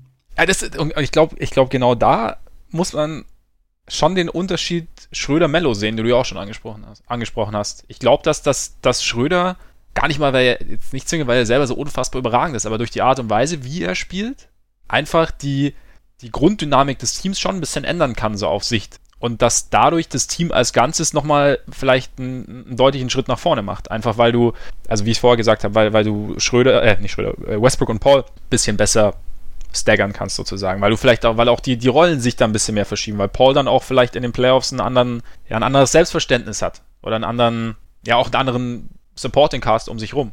Und weil Schröder eben das, das Spiel auf einer gewissen Ebene dann auch halten kann, wenn dann Westbrook mal auf die Bank geht. Und ich könnte mir schon vorstellen, dass sich da in der Gesamtdynamik was verändert hat, dass auch zum Beispiel Nerlens Noel durch seine Athletik da nochmal einen gewissen Aspekt mit reinbringt, der so vielleicht nicht da war. Und dass das Team, also ich glaube, dass sie als Ganzes eigentlich besser sind, auch wenn natürlich das Talent insgesamt so um die ganz Großen rum, drumherum A nicht perfekt passt und immer noch nicht perfekt ist aber ich glaube schon, dass da, dass da mehr möglich sein könnte als letztes Jahr. Ja, sind alles, alles valide Punkte. Lassen wir uns überraschen. Also ja. ich, ich finde es momentan, wie gesagt, wie vieles in der Western Conference lässt sich das wahrscheinlich auch noch nicht endgültig beobachten und wir müssen halt mal sehen, wie viel, wie lange, also ich meine, wie, wie gut Schröder und Westbrook ihr Zusammenspiel optimieren können genau. und so weiter. Ich meine, das ist halt ein ich würde, Punkt. Ich halte Heimvorteil auf jeden Fall momentan auch für realistisch. Mal sehen, wie, für wie lange noch. Ich meine, morgen ist dann Phoenix das beste Team der West. Ja, eben. Ist alles möglich. Es geht ja schnell. Es geht ja schnell. Portland ist ja auch so ein bisschen abgesackt. Aber wo bestes Team der Western Conference? Ole wollte mir unbedingt was zu den Clippers erzählen. Weil ich Stimmt. nämlich tatsächlich die, äh, die Clippers leider momentan noch gar nicht so aus Zeit, aus Gründen, aus Zeitgründen nicht so verfolgen konnte. Ole das aber schon ganz gern gemacht hat. Und, wie gesagt, Clippers an 1 gerade im Westen. Wer hätte es gedacht? Natürlich alle. Und deswegen haben wir gedacht, nutzen wir die Stat der Woche diesmal, um den Clippers ein bisschen zu huldigen. Und damit Bühne frei, Herr Freaks. Äh, alles klar. Die Zahl ist äh, 54,6. Das sind die Bankpunkte, die die Clippers pro Spiel erzielen. Nachdem du mir jetzt gesagt hast, dass du sie noch nicht genug verfolgt hast, tu das mal. Also macht Spaß, okay. die, die spielen zu sehen. Das ist, äh, ich glaube, es macht überhaupt gar keinen Spaß, gegen dieses Team zu spielen, was halt unter anderem mit dieser Bank zu tun hat. Aber als Zuschauer ist es ist es cool, gerade wenn man, wenn man so in der Regular Season hast du halt immer Spiele, wo du denkst, okay, da ist jetzt mal für zehn Minuten hat das Team keinen Puls, es passiert eigentlich nichts, äh, niemand ist gerade motiviert, irgendwie niemand, niemand gibt Vollgas, das hast du ja also gefühlt in jedem Regular Season Spiel und bei den Clippers, dadurch, dass die so einen, so eine tiefe Bank haben, ist es im Prinzip, also Doc Rivers kann im Prinzip Eishockey-Wechsel äh, machen. Also da wird halt einfach ein komplett neues Line-Up dann reingewürfelt. Alle, alle wirken irgendwie, als hätten sie vor dem Spiel halt ein paar Espresso zusammengetrunken und halt nicht so gemütlich wie Boris Diaw, sondern Teammanager so, Boris ah. Diaw vielleicht. Bitte? Teammanager Boris Diaw verteilt Espresso. Ja, für. genau. Aber er hat dann den, den Espresso vielleicht noch irgendwie anders kombiniert. Nee, aber wenn ein Team gegen die Clippers halt auch nur mal zwei, drei Minuten nicht, nicht konzentriert agiert, dann ist es halt ganz schnell, führen die dann mit 15 oder so. Also diese, okay diese Bank-Lineups bringen, bringen sie halt immer wieder komplett nach vorne und auch in der Starting Five haben sie ja echt gute Leute. Also Gallinari spielt bisher eine super Saison, ähm, Tobias Harris spielt eine super Saison. Beide könnten All-Stars werden, werden sie wahrscheinlich nicht im Westen, aber könnten, so von den Leistungen bisher.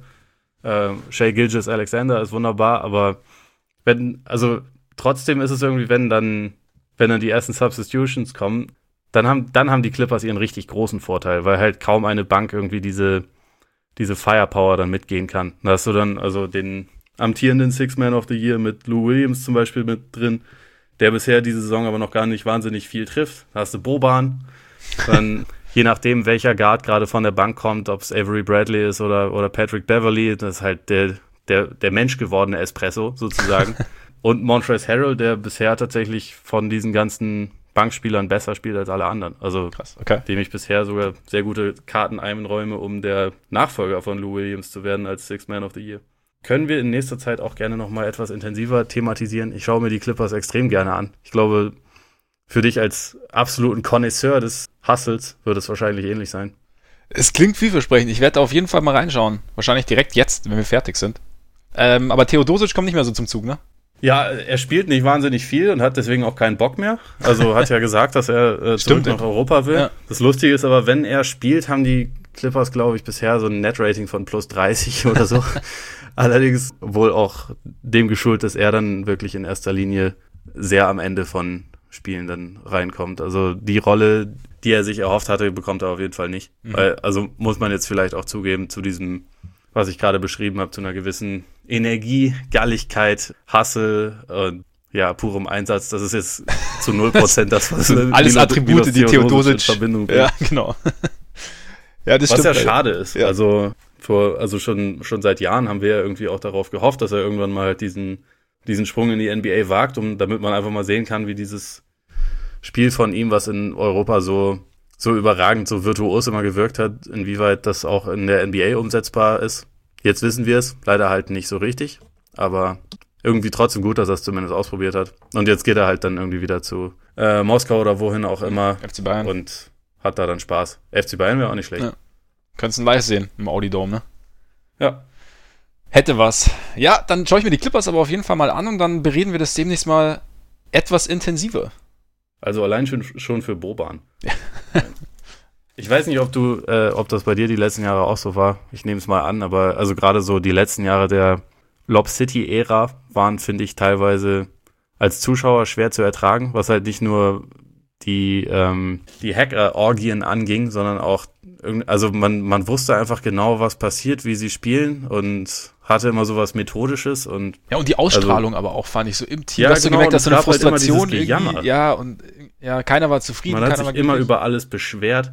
Ich glaube, Beverly selbst hat ja vor ein paar Tagen gesagt, dass die Leute immer dachten, da spielen nur Punks und Sissies und so. Das war es vielleicht nicht wirklich fair und über einige Jahre war Love City auch wirklich ein sehr, sehr starkes Team. Also gerade in der Starting Five, obwohl sie es nie geschafft haben, sich einen vernünftigen Dreier zu holen, wovon sie jetzt mehrere haben. Welch ein Zufall. Aber es war sehr selten ein spaßiges Zuschauen. Und das hat sich jetzt halt einfach komplett geändert. Also jetzt, jetzt macht es einfach Laune. Ja, da, da freue ich mich schon mal drauf. Auf meine nächsten Basketballabende, Nächte, was auch immer. Äh, du hast gesagt, Montrezl Harrell ist schon Kandidat oder ist für dich ein Kandidat für den Sixth Man. Dann können wir direkt den Bogen spannen zu euren Fragen und direkt zur ersten Frage von LF411 gehen. Der hat nämlich gefragt, ob Domantas Sabonis von den Indiana Pacers die Chance auf den Sixth Man of the Year Award hat. Gerade auch mit Blick auf ähm, die letztjährigen Gewinner oder die letzten Gewinner wie Jamal Crawford, Eric Gordon oder eben ähm, Lou Williams, die ja alles eher Shooter sind, alles eher Scorer sind und jetzt kommt da irgendwie ein Big Man. Also wenn man sich die, die Quoten anschaut, die der Kollege auflegt, dann ist es schon mal mehr als solide. Also 69,3% aus dem Feld schafft sonst niemand. Association weit. Dazu legt er 14,4 Punkte auf, 9,7 Rebounds, fast ein Double-Double, 3,1 Assists. Also der, er gibt den Pacers schon ziemlich viel und hat da auch, er spielt schon auch, finde ich, einen sehr, sehr bedachten, klugen Basketball. Und gibt ihn halt eben auch noch, also um Oladipo rum, so diese, diese Low-Post-Präsenz, finde ich eigentlich, also er schließt, glaube ich, auch fast 70% der Würfe aus, aus drei Metern oder weniger ab. Also er macht, er weiß, was er kann quasi, kann dann aber auch aus dem, aus dem Double-Team rauspassen. Also ich finde, er, er macht da schon einen guten Job. Wie siehst du's? Ich bin auch ein Fan. Also ich finde es auffällig, dass er als Rookie hat er, glaube ich, noch zwei Dreier pro Spiel genommen. Mittlerweile hat er das komplett gelassen. Also wie du schon sagst, er konzentriert sich sehr darauf, alles irgendwie in Korbnähe Nähe zu machen. Ist da, glaube ich, wirklich einer der versierteren Scorer so um den Korb herum. Ja, gut, bei dem Daddy. Bei dem Daddy, genau. Und also das, das finde ich bei ihm halt auch abgefahren. Man verbindet jetzt, also wenn man ihn sieht, denkt man vielleicht nicht unbedingt, das ist jetzt der Mega-Athlet.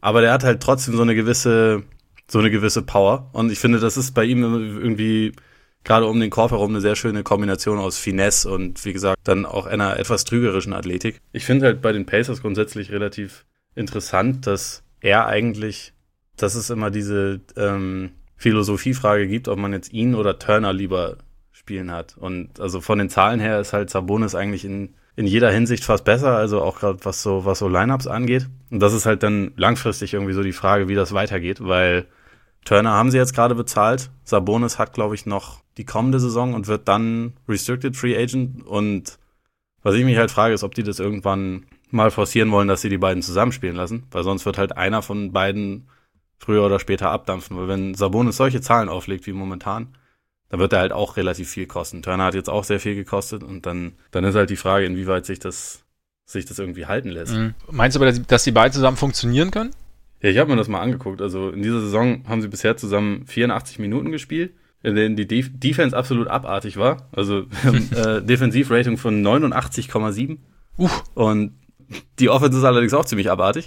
85,3. Äh, nee, äh, 92,2. Also es ist schon positiv, aber es ist nicht. Es ist natürlich jetzt auch eine, eine winzige Sample Size, mhm. die dann irgendwie aus, ich glaube, zehn Spielen irgendwie zusammengeklaubt ist oder sogar noch mehr. Ähm, es ist, also für mich ist das bisher halt, ähm, es ist ja ein Luxus, also absoluter Luxus, beide zu haben, weil beide total unterschiedliche Stärken haben und äh, es gibt Situationen, wo du beide Skillsets sehr gut gebrauchen kannst. Es gibt welche, wo halt diese diese Defense plus ein bisschen Shooting-Kombination von Turner irgendwie noch mehr, also mehr Sinn macht und dann welche, wo du halt einfach jemanden brauchst, der, der die Punkte bringt, wo Sabonis, glaube ich, einfach besser ist.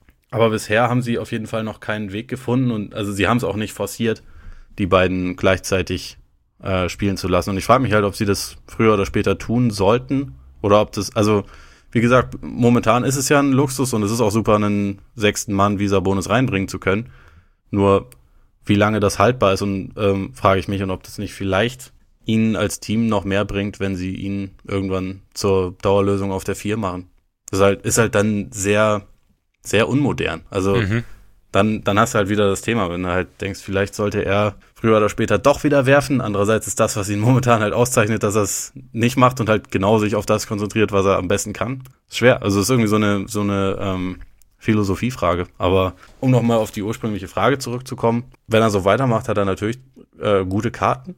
Allerdings finde ich, dass es gibt in dieser Saison bisher einige, die ziemlich gute Karten haben. Also die, die da bisher von den Zahlen her und auch vom Spiel her durchaus irgendwie Ansprüche anmelden können. Und also das ist auch bei den, bei den Big Men habe ich mir jetzt neben Harrell und Sabonis zum Beispiel auch noch Julius Randle notiert, mhm. der ja auch schon einige ziemlich beeindruckende Spiele für die Pelicans hingelegt hat. Und dann gibt's aber halt auch so die, die klassischen Guards, also die in der Frage auch angesprochen wurden. Also da hast du dann Schröder, der zwar bisher einige Spiele gestartet ist, aber im Endeffekt werden es ja hauptsächlich Spiele von der Bank sein und du bist als du bist ja äh, wahlberechtigt, wenn du mehr als die Hälfte deiner Spiele von der Bank absolviert hast. Das wird bei ihm ja passieren. Ja. Ähm, Spencer Dinwiddie wäre jemand. Ja. Dein ehemaliger Lieblingsspieler wäre jemand. Derrick Rose. Ja. Du meinst den viertbesten Dreierschützen der NBA oder was? Den meine ich. Das ist krass, ne? Das, das wo wir, wie wir an einem Punkt sind, wo ich sage, diese Quote wird wahrscheinlich nicht ewig bestehen. Wahrscheinlich nicht, aber man muss schon, also über 18 Spiele bei fast vier Dreiern pro Spiel 47,8% zu treffen. Also es ist jetzt zumindest mal, es ist jetzt keine Erkältung. Ich ziehe meinen Hut. Also da, vor allem du jetzt nicht mehr damit gerechnet, oder? Nee, auf keinen Fall. Also das habe ich die letzten Jahre, auch wenn ich ihn oder beziehungsweise sein Spiel kritisiert habe, war das ja immer so einer der Hauptpunkte, dass er sich halt, dass er es versäumt hat, sich einen verlässlichen Wurf anzueignen und also sein Spiel irgendwie nicht richtig darauf umstellen konnte, dass er halt einfach körperlich nicht mehr die Voraussetzungen hatte wie früher. Das ist ihm jetzt besser äh, gelungen und wie gesagt, er sieht halt auch einfach wesentlich spritziger aus als in den Jahren davor, was halt dann alles andere irgendwie auch ein bisschen leichter erscheinen lässt. Also wie gesagt, ich habe jetzt meine Zweifel, dass er die ganze Saison über 60 Prozent trifft, aber ähm, so wie das bisher läuft, es macht schon Spaß zuzuschauen. Also ich, definitiv. Ich freue mich da auch, dass er wieder so ein bisschen, ja, dass er irgendwie so doch noch seine Rolle zu finden scheint oder gefunden zu haben scheint. Was ich übrigens krass fand, mal abgesehen davon, äh, wenn du dir so die Top 4 der Dreierschützen dann anschaust, dann an drei haben wir Curry, der trifft knapp 50 Prozent, nimmt aber auch mehr als 10 Dreier pro Spiel momentan. Logisch. Das ist halt schon krass. Also so bei der, bei, bei der Masse dann irgendwie noch so viel zu treffen, Hut ab, Steffen. Als kleines Kind in den Zaubertrank gefallen. Ja, offensichtlich. Ja, also ich finde auch, Rose ist für mich auf jeden Fall auch ein Kandidat. Ich meine, hätte sich Bobby Portis nicht verletzt, hätte sich Laurie nicht verletzt, dann wäre die Sache natürlich klar. So. Ich verweigere den Kommentar. So, so ist, ist die Geschichte weit offen. Und ja, also du hast jetzt, also so alle, die du so genannt hast, das hatte ich eigentlich im Endeffekt auch irgendwie auf dem Zettel. Also ich finde, Schröder hat da echt auch ganz gute Karten. Denui ist auch interessant. Wie gesagt, zu den Clippers kann ich jetzt noch nicht so viel sagen. Ich werde äh, demnächst mal berichten, was, ob, ich, ob ich Harold auch, auch sehe. Nicht, dass das jetzt ein riesen Qualitätsmerkmal wäre, aber ich tue es trotzdem. Und dann, ja, aber ich finde auch, Sabonis ist da natürlich auch ein, eine Möglichkeit. So irgendein Dark Horse. Marcus Morris. Bisher der einzige bei den Celtics, der gut ist. Von daher, wer weiß. Aber jetzt, jetzt startet, startet er teilweise, deswegen. Schauen wir mal. So, zur nächsten Frage kommen damit. Ja. Florian Koch hat nämlich gefragt, auch ein bisschen eine Ansp äh, Anspielung an, auf DeAndre Jordan, der plötzlich Freiwürfe, Freiwürfe treffen kann. Werfen konnte sie ja schon immer irgendwie. Ob sich nicht jeder Spieler theoretisch eine, einen, zumindest einen soliden Freiwurf aneignen kann. Ob man da nicht, ob es nicht einfach eine Frage der, der Arbeitseinstellung ist, ob, ob das eigentlich ja, nicht möglich sein muss. Und ich meine, die Diskussion gibt es ja schon, also führt man ja immer wieder und die Frage kommt auch immer wieder auf, deswegen haben wir gedacht, reden wir mal drüber. Also ich glaube, ich glaube, man, man unterschätzt da so ein bisschen, dass die Arbeit am Wurf halt eben nur ein Faktor ist. Das, also ich glaube, Basketball ist ja an sich ein sehr, sehr, also ich kenne keinen Sport, sagen wir mal so, äh, es gibt wahrscheinlich, aber Basketball ist auf jeden Fall ein Sport, der extrem ins Mentale geht in meinen Augen. Wenn du über so einen langen Zeitraum Probleme an der Freiwurflinie hast, dann kannst du natürlich an deiner Form arbeiten, also an deiner Wurfbewegung. Du kannst es immer wieder wiederholen. Das ändert aber nichts, in meinen Augen nichts an der Tatsache, dass du das in einer mehr oder weniger leeren Trainingshalle machst, in der es im Prinzip um nichts geht. Und wenn du dann halt diese Situation dann ummünzt auf die, auf die große Halle, in der du spielst, mit 20.000 Leuten um dich rum, mit Fernsehkameras, die auf dich gerichtet sind, und du dann mental die Sicherheit, also du, du hast quasi von der Motorik her hast du die Sicherheit, aber du hast die mentale Sicherheit nicht, glaube ich einfach, dass, dass dieser Schritt einfach wahnsinnig, wahnsinnig groß ist. In, also könnte ich mir, könnte ich mir vorstellen. Plus, hast du natürlich, also oft sind es ja auch große Spieler, die, und die, die, diese Erklärung kam ja oft, auch bei Shaq zum Beispiel kam ja auch, dass einfach die Hand so groß ist, dass du schweren Gefühl hast für diesen Ball, also den so zu werfen. Und ich meine, glaube ich, jeder, der mal probiert hat, also mit einem kleinen, also du mit einem Handball mal wirfst, das ist ja schon komisch. Und da kannst du natürlich jetzt sagen, okay, Kawhi kann ja auch werfen, aber ich glaube, dass Kawhi halt, bei ihm ist halt auch der Punkt, er spielt halt auf dem Flügel. Das heißt, da ist der Wurf wesentlich wichtiger als bei einem Big Man, der jetzt eher in Korbnähe unterwegs ist und da vielleicht da mehr Zeit in andere Dinge investiert, als jetzt in den Wurf, also wie jetzt bei Kawhi. Aber ich denke, wie gesagt, ich glaube nie, ich nicht, dass, dass, dass man jedem Spieler, der jetzt über die Karriere ein schlechter Freiwerfer ist, dass man ihm da mangelnde Arbeitseinstellung unterstellen kann. Ich glaube nicht, dass es eben nur daran liegt, also nur an der, nur an der sportlichen Arbeit. Klar, vielleicht kannst du eine mentale Arbeit, also wenn kannst du noch mental dran arbeiten, das ist vielleicht noch, noch ein Punkt. Wie siehst du es? Ja, ich glaube, dass das wäre, also ich hoffe, dass, dass die Andre Jordan irgendwann ganz offen darüber reden kann, was für ihn in diesem Sommer oder auch schon ein bisschen in dem davor Klick gemacht hat. Weil auch letzte Saison hat er sich ja im Vergleich zu den Vorjahren schon sehr verbessert. Da hat er, glaube ich, 58 Prozent. Jetzt war er eine ganze Weile über 80, ist jetzt, glaube ich, immer noch bei 78 oder irgendwas in der Richtung. Also wie gesagt, es ist ein Unterschied wie Tag und Nacht. Es wäre sehr interessant zu finden, was er, was sich für ihn verändert hat. Ich bin der Meinung, dass es äh, zu 99 Prozent mental ist. Das gibt es seit vielen, vielen Jahren die äh, Aussagen von Spielern wie, wie Dwight Howard, wie Andre Drummond, die natürlich das trainieren und auch nicht ganz wenig und die dann auch im, im Training über 80 von 100 treffen. Also ja, genau. Weil sie da, wie gesagt, weil es halt einfach eine andere Situation ist. Aber du hast dann halt, also gerade bei diesen Spielern, die dann für ihre miesen Quoten gehackt werden, stehst du dann natürlich nochmal ganz anders im Fokus und es ist halt, es nimmt ja auch einen viel größeren Platz in deinem Kopf mhm. ein, als wenn du jetzt alleine in der Trainingshalle Freiwürfe nimmst. Also das, das kriegt ja kriegt eine andere das Dimension. ist dann die reine Wurfbewegung, das ist Muscle Memory, aber unter Druck äh, sein und das Spiel wurde gerade angehalten, weil du halt schon wieder irgendwo im Halbfeld, äh, also in der eigenen Hälfte von irgendjemandem absichtlich gefault wurdest, um die Uhr anzuhalten oder um, äh, um die Offense deines Teams kaputt zu machen. Und dann stehst du da und alle gucken und wissen, ah, verdammt, ne? Und das ist halt einfach was ganz anderes. Also ich kann da, ich kann da nur empfehlen, ein Artikel von, von Tom Haberstroh bei ESPN von vor zwei Jahren, der eine riesengroße Studie darüber gemacht hat mit äh, Datenanalysen, der mit Psychologen gesprochen hat, mit jemandem von der Navy, mit äh, Golfspielern, alles Mögliche, ähm, mit Sportpsychologen. Der Artikel heißt Drowning in a Sea of Bricks, Why NBA Bigs Struggle at the Line and Always Will.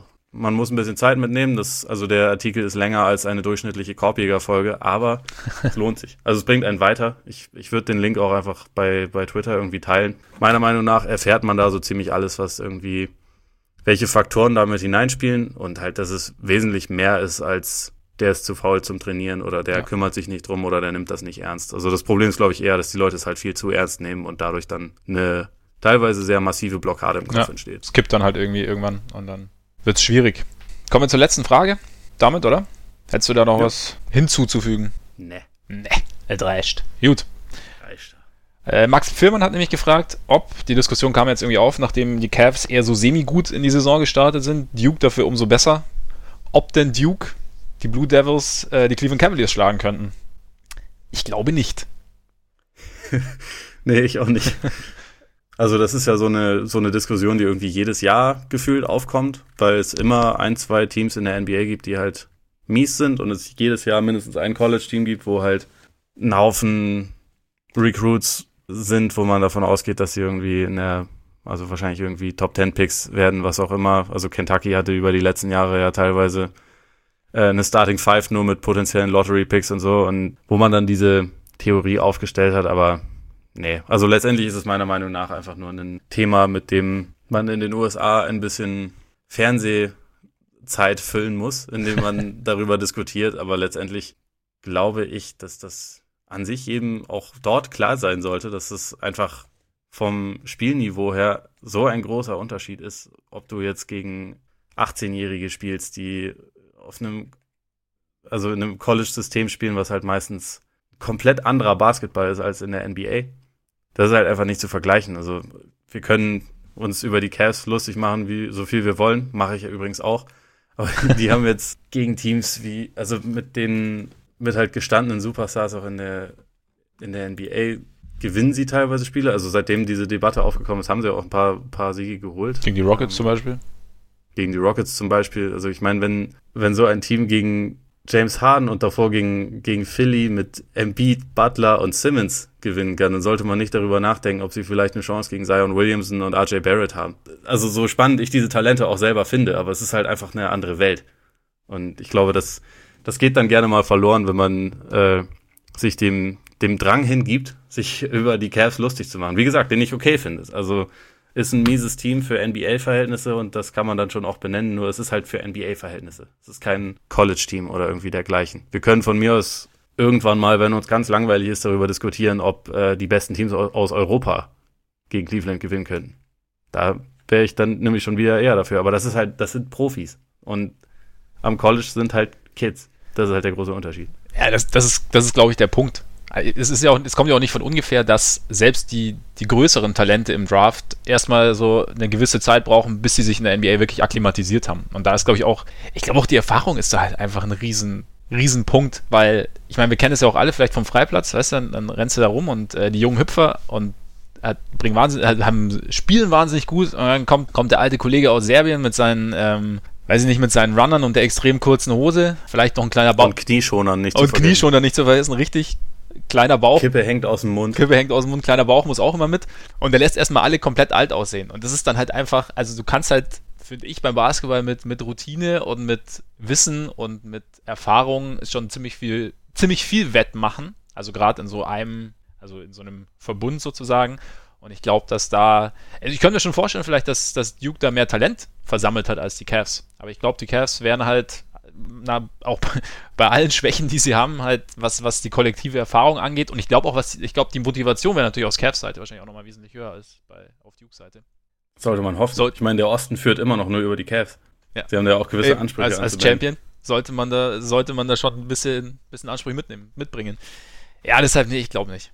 Ja, also das Niveau auf dem College ist einfach nicht so, nicht so hoch im Vergleich. Das ist einfach ein also für Luke, etwas anderer Sport. Für Luka Doncic ist es zu hoch, aber Sonst, das stimmt. sonst nicht, nicht unbedingt.